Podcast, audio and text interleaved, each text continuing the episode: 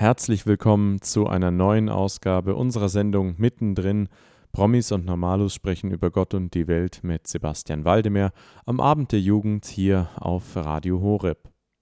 Am vergangenen Palmsonntag sprach Ado Greve von der Organisation Open Doors auf dem Diözesanen Weltjugendtag in München über die Situation der bedrängten und verfolgten Christen weltweit. Im heutigen zweiten Teil wird er uns dramatische und ergreifende Beispiele von Christen in Palästina, am Horn von Afrika, im Sudan, in Bangladesch sowie in China, in Indien und in Kenia geben. Als ich im Palästinensergebiet war vor ein paar Wochen, hat ein Kollege dieses Bild aufgenommen. Man sieht am Anfang gar nicht genau, was es ist. Sieht aus eben Wüste.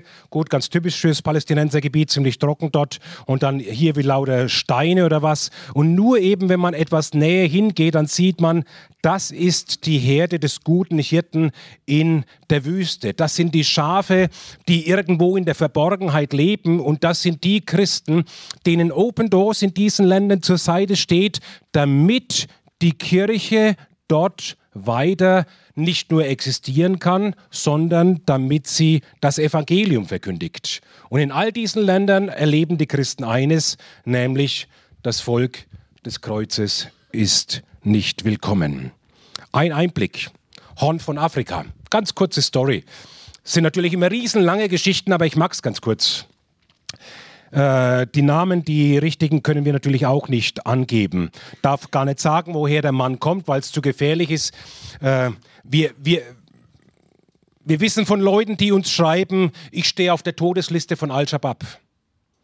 Sie haben mir eine SMS geschickt. Sie haben ein Foto verbreitet im ganzen Land. Wenn ich gefunden werde, werde ich umgebracht. Bitte sagt den Christen, sie sollen für mich beten. Solche Nachrichten geben wir weiter. Avel hier, er war 17 Jahre lang der oberste Imam, also der oberste islamische Geistliche an der Moschee in seiner Stadt. Ein hingegebener Muslim. Dann wurde er schwer krank. Er ging ins Krankenhaus. Dort konnte ihm nicht geholfen werden. Dann ging er zu Naturheilern, die konnten ihm nicht helfen. Dann ging er zu Geistheilern, die konnten ihm auch nicht helfen. Er ging wieder ins Krankenhaus, wiederum keine Hilfe. Und dort im Krankenhaus trifft er Christen und sie fragen ihn, was sein Problem ist. Und er erzählt ihnen von seiner Krankheit, eine Krankheit, die sein, beginnt seine Organe langsam zu zerstören. Und sie fragen ihn, dürfen wir für dich beten? Und er schaut. Sie sagen, hast du noch nie gehört, dass Jesus Kranke heilt? Und er sagt, doch, ja, bitte betet für mich. Und dann erzählt er uns nachher oder unseren Mitarbeitern nachher, sagt er, sie haben nicht nur für meinen Körper gebetet, sie haben auch für meine Seele gebetet. Das habe ich gehört. Und er sagt, in dem Augenblick, wo sie für mich beten, war er sofort geheilt. Und er sagte, ich spürte in meinem Inneren, wie sich etwas, da hat was gearbeitet in mir. Ich war total aufgeregt innerlich.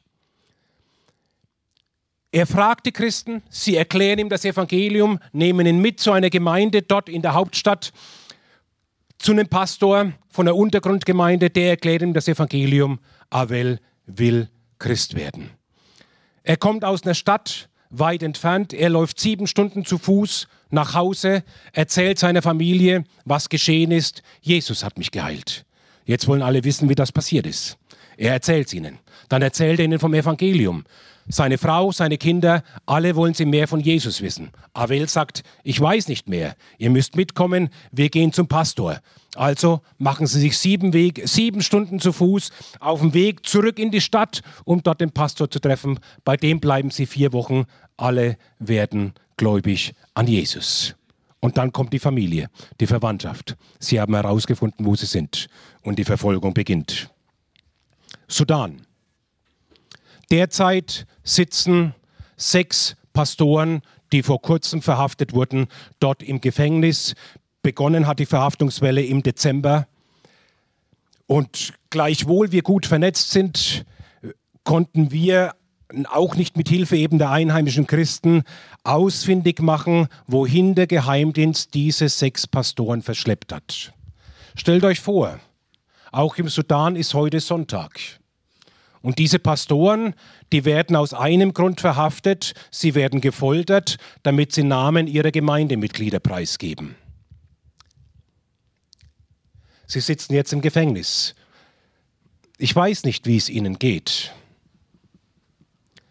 Ich glaube, wir sollten jetzt eine Minute uns Zeit nehmen und für diese Brüder beten. Wie geht's Ihnen? Bete für sie. Vater im Himmel, wir bitten dich für unsere Brüder dort im Sudan im Gefängnis, dass nicht Hass in ihre Herzen kommt, wenn sie gefoltert werden, wenn sie Schmerzen erleiden, sondern dass deine Liebe sie ganz und gar ausfüllt. Herr, wir bitten dich, dass du dein Erbarmen über sie ausgießt und über ihre Folterer. Herr, dass sie genau jetzt in dieser Zeit, wo sie im Gefängnis sind, das tun können, was du uns gesagt hast, liebt eure Feinde. Tut wohl denen, die euch hassen. Vergebt denen, die euch beleidigen und verfolgen. Schenk du unseren Brüdern dort übernatürliche Kraft, Herr. Steh du ihnen bei, lass sie, lass sie spüren, dass du bei ihnen bist. Und erhebe sie heute Nachmittag, Herr. Schenke ihnen deinen Trost. Und sei du ihnen ganz nahe, sodass sie es merken, dass du bei ihnen bist und dass sie nicht alleine sind. Darum bitten wir, Vater, im Namen Jesus. Amen. Das ist das, was unsere Brüder und Schwestern am meisten brauchen, unsere Gebete. Ich habe, habt ihr bestimmt gesehen, auf, auf jedem Platz den Gebetskalender von Open Doors ausgelegt. In der Mitte von diesem Heft, müsst ihr jetzt nicht aufmachen, ich zeige es euch nur ganz kurz, in der Mitte von diesem Heft ist so ein Gebetskalender für jeden Tag ein Gebetsanliegen. Heute ist es Bangladesch wo du, das hast du in 30 Sekunden gelesen, dieses Gebetsanliegen, das ist sehr konkret, eine konkrete Situation und dann kannst du genau dafür beten. Eine Minute, fünf Minuten, zehn Minuten, eine Stunde, eben wie du kannst und magst. Aber das ist genau das, was unsere Geschwister brauchen. Libyen. Wir haben in ganz Libyen 150, etwa 150 einheimische Christen, etwa 20.000 ausländische Christen. Die Gemeinde dort das, was wir am Anfang gelesen haben. Wache auf und stärke, was abzusterben droht. Kann eine Gemeinde sterben? Manche Gemeinden sind in einer sehr, sehr schwierigen Situation. Und die ausländischen Christen werden auch sehr bedroht. Das Bild ging um die Welt letztes Jahr. 21 koptische Christen, die vor laufender Kamera enthauptet wurden und die der IS enthauptet hat, um die ägyptische Kirche zu schlagen zu bedrängen. China, ein völlig anderes Land. Ein modernes Land mit vielen Gesichtern. Wir haben eine offizielle Staatskirche, wir haben eine Untergrundkirche in China. Und seit gut 18 Monaten nimmt die Bedrängnis in China wieder zu. Im vergangenen Jahr wurden mehrere Dutzend Kirchen abgerissen, offizielle Begründung, weil sie gegen Bauvorschriften verstoßen haben. Mehr als 2000 Kirchen mussten ihre Kreuze abnehmen. Der Hintergrund, China ist ja kommunistisch. In China regiert die kommunistische Partei. Sie ist der oberste Chef in China. Und ein hoher Parteifunktionär ist nachts in die Stadt reingefahren. Und wie das dann eben nachts so ist, und die Lichter leuchten. Das erste, was er gesehen hat, das war überall Kreuze, Kreuze, Kreuze, Kreuze, Kreuze. Und das hat ihn maßlos geärgert. Und China macht mir Hoffnung, trotz der schwierigen Situation. Unter Mao, vor 50 Jahren war die Kulturrevolution. Mao hat sich sehr viel Mühe gegeben, das Christentum komplett auszulöschen in China. Die Kirche ging in den Untergrund. Viele Pastoren wurden verhaftet, Christen ermordet. Von der Kirche war so gut oder fast nichts mehr sichtbar übrig. Das war vor 50 Jahren. Heute haben wir in China die größte Gemeinde oder die größte Schar der Nachfolger von Jesus in der ganzen Welt. Jeden jede Woche kommen Tausende von Chinesen zum Glauben an Jesus. Heute steht in China die größte Bibeldruckerei der Welt und das zeigt mir, Gott ist stärker. Bangladesch. Alles relativ neue Meldungen. Bangladesch. Alle Gemeindeleiter, wir wurden informiert, wir wurden angeschrieben. Gemeindeleiter haben eine SMS erhalten, jeder weiß, was eine SMS ist, eine, äh, per, per SMS eine Todesdrohung erhalten. Stell deinen Predigtdienst ein. In den nächsten Tagen werden wir dich töten. Ein Pastor wurde bereits ermordet, andere wurden überfallen, wurden zusammengeschlagen. Es hat die ersten Übergriffe bereits gegeben. Die Pastoren wurden aufgefordert, ihren Dienst einzustellen und das Land zu verlassen. Für mich die hoffnungsbringende Nachricht ist, keiner der Pastoren hat das Land verlassen. Sie sind alle geblieben. Sie bleiben bei ihren Gemeinden. Sie verlassen die Herde nicht. Ihr hört mittendrin, Promis und Normalos sprechen über Gott und die Welt mit Sebastian Waldemar am Abend der Jugend auf Radio Horeb.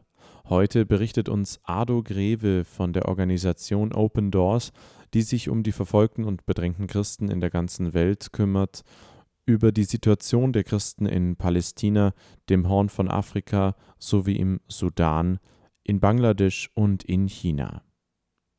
Wie ein Imam durch eine Heilung zum christlichen Glauben konvertierte, wie im Sudan sechs Pastoren im Gefängnis ihr Leben bewältigen und weitere dramatische Beispiele haben wir soeben gehört. Hier sind für euch die Jars of Clay mit No Greater Love.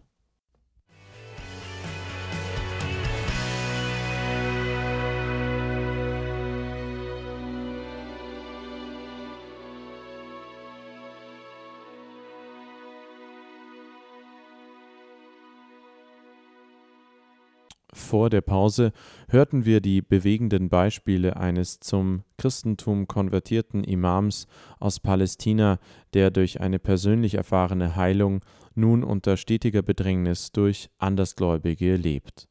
Auch die Situation von sechs Pastoren im Gefängnis im Sudan wurde uns durch Ado Greve beschrieben. In China ist die Situation trotz Repressalien durch die Regierung hoffnungsvoll. Immerhin befindet sich dort die mittlerweile größte Bibeldruckerei der Welt und Tausende von Chinesen kommen jeden Monat zum christlichen Glauben. Weiterhin gute Unterhaltung. Indien, größte Demokratie der Welt, angeblich. Präsident Modi hat vor, na, das werden jetzt sieben, acht Monate her sein, öffentlich eine Ansprache gehalten in Indien. Da haben auch die deutschen Zeitungen darüber geschrieben. Präsident Modi sagte, es wird keine fünf Jahre mehr dauern, dann wird es in Indien nur noch Hindus geben. Was ist mit den Millionen von Christen? So deswegen jetzt Übergriffe gegen Christen, Kirchen, die angezündet werden, Christen, die ermordet werden, die überfallen werden. Die Behörden schauen ganz gerne weg, weil es der, dem Programm oder der Agenda des Präsidenten dient. Ich gehe weiter zu Kenia. Da möchte ich euch noch mit hineinnehmen. Einfach deswegen, weil Kenia in gewisser Weise eine Ähnlichkeit hat von der Situation oder von, von dem, wie es aufgestellt ist wie Deutschland. Denn Kenia ist überwiegend christlich. Open Doors arbeitet ja fast in nur, nur in Ländern, wo die Christen eine ganz kleine Minderheit sind. 2%, 3%, 10% in Ägypten. Aber hier haben wir 80 Prozent Christen in Kenia und dennoch ist das Land in unserem Weltverfolgungsindex, bin mir jetzt gar nicht sicher, da haben wir es, auf Platz 16. Also extreme Verfolgung. Wie kann das sein? Hier an der Ostgrenze zu Somalia kommen von Somalia aus immer ähm, Kämpfer von der Al-Shabaab, eine islamistische Gruppierung, über die Grenze. Hier im Grenzbereich haben sich Muslime angesiedelt, sodass dieser Grenzstreifen hier inzwischen zu 90 Prozent muslimisch ist. Sie nehmen also Stück für Stück Gebiet ein und sie tun das auf zwei Wegen, einmal durch Bedrohung und einmal durch harte Gewaltschläge. So gab es im letzten Jahr mehrere Überfälle mit jeweils Dutzenden von Toten, die immer nach dem gleichen Muster verlaufen sind. Zum Beispiel Reisebus wird angehalten, alle müssen aussteigen, Muslime auf eine Seite, Christen auf die andere Seite, Muslime werden weggeschickt, Christen werden alle ermordet. So ist das gelaufen. Das sind die harten Schläge gegen die Gemeinde. Die Bedrängnis sieht so so aus, dass sie gezielt diese Islamisten und auch einheimische Muslime gezielt zu Verantwortungsträgern hingehen, Bürgermeistern, Lehrern, Behördenmitarbeitern, Verantwortlichen, also ich sage es mal übertragen, Landräte, Kommunalmitarbeiter. Sie gehen zu ihnen hin und sagen, du hast noch zwei Tage Zeit oder du hast noch zwei Wochen Zeit. Wenn du dann dein Haus nicht geräumt hast, Oder wenn du dann nicht deinen Job aufgegeben hast als Lehrer, dann bist du tot. Zuerst werden wir deine Tochter holen. Mehr als 1000 Lehrer aus dieser Region haben beim Gouverneur um Versetzung gebeten. Und sehr viele sind bereits gegangen. So verliert man ein Gebiet. Kirchengemeinden haben geschlossen. Sie sagen, es ist zu gefährlich, Gottesdienste zu feiern. Jetzt vor ein paar Wochen kamen Kirchenleiter wieder zusammen und sie haben eine Entscheidung getroffen, wir werden unsere Kirchen wieder eröffnen. Wir werden dieses Gebiet nicht hergeben. Und dennoch, es ist sehr schwierig für die Christen dort in der Region, das zu ertragen, was sie erleben. Ich nehme mal den schlimmsten Vorfall. 2. April, das war am Gründonnerstag letzten Jahres. Also das jährt sich jetzt in ein paar Tagen zum ersten Mal am Gründonnerstag wurde die Universität, ich gehe nochmal ganz kurz zurück auf die Karte, hier ist Garissa, eine Universitätsstadt, wurde die Universität dort überfallen von Al-Shabaab. Wir haben dort in der Universität muslimische und christliche Studenten, auch wieder das gleiche Muster. Alle Studenten müssen raustreten. Es ist morgens um 5 Uhr. Dann wird getrennt. Muslime auf die eine Seite, Christen auf die andere Seite. Muslime werden nach Hause geschickt und die Christen bleiben dort auf dem Universitätscampus. Jetzt, wie alt bist du? 13. Warum stellen sich die Christen, warum sind die auch so dumm und stellen sich alle auf die Seite der Christen? Könnten sich doch auf die Seite der Muslime stellen. Was meinst du? Wie würde eine Gesellschaft ausschauen, wo alle rüber sich auf die Seite der Muslime stellen? Äh, sie wäre wankelmütig, die Gesellschaft. Das wäre eine rückgratlose Gesellschaft. Wer von uns möchte in so einer Gesellschaft leben? Ja, sie zahlen einen sehr hohen Preis. Und sie zeigen damit, mein Glaube ist eine Überzeugung, die mir wichtiger ist als mein Leben, wertvoller ist als mein Leben, mehr bedeutet als mein Leben. Und wir haben nur deswegen Menschenrechte hier in Deutschland und in Europa, die eingehalten werden, weil vor unserer Zeit einmal Menschen bereit waren, einen Preis dafür zu bezahlen, dass diese Menschenrechte wie Religionsfreiheit, Meinungsfreiheit, Versammlungsfreiheit etabliert wurden. Und wir können uns nicht darauf ausruhen, dass wir sagen, die Politik hat die Verantwortung, Menschenrechte aufrechtzuerhalten. Nein, jeder von uns hat die Verantwortung, Menschenrechte aufrechtzuerhalten, indem er aufsteht für seinen Glauben. Es wurden an diesem Tag am 2. April 2015 147 Christen getötet und ein, so wie wir glauben, muslimischer Wachbediensteter.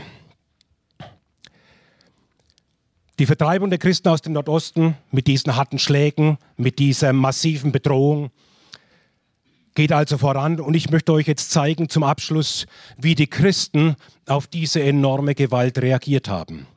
Am nächsten Tag hat eine bekannte christliche Radiomoderatorin im Radio in Kenia einen Brief verlesen, den sie mit anderen zusammen an diese Islamisten von Al-Shabaab formuliert hat. Und einen Teil dieses Briefes lese ich euch vor. Deshalb, ihr Männer von Al-Shabaab, die ihr meine Brüder und Schwestern ermordet habt, hört, ich vergebe euch. Ja, ihr habt richtig gehört, ich vergebe euch. Während in eurem Herzen der Hass regiert, werde ich mein Herz mit Liebe füllen, so wie Jesus das getan hat. Ihr wolltet unsere Freude zu Ostern dämpfen. Doch an Ostern geht es um Menschen wie euch. Ihr seid der Grund. Jesus ist am Kreuz gestorben, um euch aus euren Sünden zu erretten, wenn ihr umkehrt. Ich hasse euch nicht, ich liebe euch, ich vergebe euch. Und genauso meint sie das auch. Damit wir verstehen, warum Christenverfolgung in dieser Welt ist, zum Abschluss dann sind wir fertig für heute Nachmittag. Ich bin dann drüben am Büchertisch. Wenn Sie Fragen haben, wenn ihr Fragen habt, äh, nehme ich mir sehr gerne die Zeit dafür. Ein Wort von Jesus zur Christenverfolgung. Warum gibt es Christenverfolgung? Manche sagen, es sind ethnische Gründe, ethnische Konflikte, politische Gründe, Machtpolitik, äh, äh, wirtschaftliche Gründe. All das mag mit hineinspielen. Jesus ist Experte. Er sagt uns, warum es Christenverfolgung gibt. Wenn die Welt euch hasst, dann wisst, dass sie mich schon vor euch gehasst hat. Wenn ihr von der Welt wäret, würde die Welt euch als ihr Eigentum lieben. weil ihr nicht von der Welt seid, sondern weil ich euch aus der Welt erwählt habe, darum hasst euch die Welt. Es ist ein irrationaler Hass. Ein geistlich motivierter Hass. Wer mich hasst, hasst auch meinen Vater. Aber dies geschieht, damit das Wort erfüllt würde, das in ihrem Gesetz geschrieben steht, sie haben mich ohne Ursache gehasst. Und das ist das, was wir erleben in der Welt. Ein enorm zunehmender Hass, eine Macht des Hasses, die versucht, alle Menschenherzen und alle Länder zu vergiften und in Besitz zu nehmen. Und deswegen sind wir als Christen aufgefordert, eine geistliche Entscheidung zu treffen, nämlich dem nachzufolgen, der uns vorausgegangen ist und der sagt, liebt eure Feinde. Gott ist die Liebe. Wir müssen uns entscheiden, dass wir sagen, egal was geschieht, ich werde in Liebe antworten. Ich werde in Liebe mich bewegen.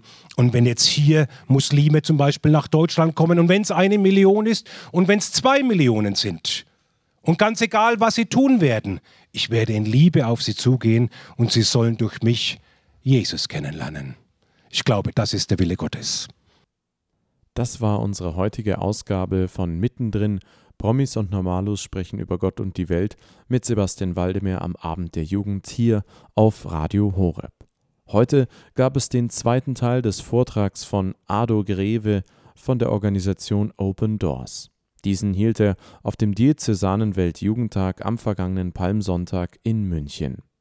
Open Doors kümmert sich um verfolgte und bedrängte Christen in allen Ländern der Erde und erstellt jährlich den sogenannten Verfolgungsindex, in dem man sieht, in welchem Land die Situation der Christen am dramatischsten ist, darunter auf Platz 1 Nordkorea. Im heutigen zweiten Teil gab Ado Greve einen ergreifenden Einblick in die Situation von Menschen, die zum christlichen Glauben finden, wie beispielsweise in Palästina, im Sudan, in Bangladesch oder in Libyen, Ägypten und China. Die hoffnungsvolle, aber schwierige Situation der Christen in China seit den vergangenen 18 Monaten wurde uns ebenso lebendig erläutert wie die Situation in Indien, in der vor sieben bis acht Monaten der indische Präsident Modi eine Rede hielt, in der er verhieß, dass es in wenigen Jahren in Indien keine Christen mehr geben werde, sondern alle Menschen dort zum hinduistischen Glauben zurückfinden würden, was die Situation für die nächste Zukunft dramatisch erscheinen lässt. In Kenia, an der Grenze zu Somalia, kommt es immer wieder durch sogenannte Al-Shabaab-Kämpfer, islamistische Terroristen, zu gewaltsamen und tödlichen Übergriffen auf Christen. Wie die Christen dort nach dem Anschlag der Al-Shabaab-Miliz auf eine Universität reagierten, ist zutiefst ergreifend.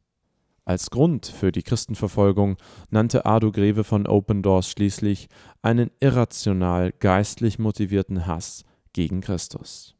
Wenn ihr euch die heutige Ausgabe von Mittendrin erneut anhören möchtet, könnt ihr dies auf unserer Website www.hore.org im Bereich Jugend unter Podcast bei den Mittendrin-Sendungen tun. Bis zum nächsten Mal.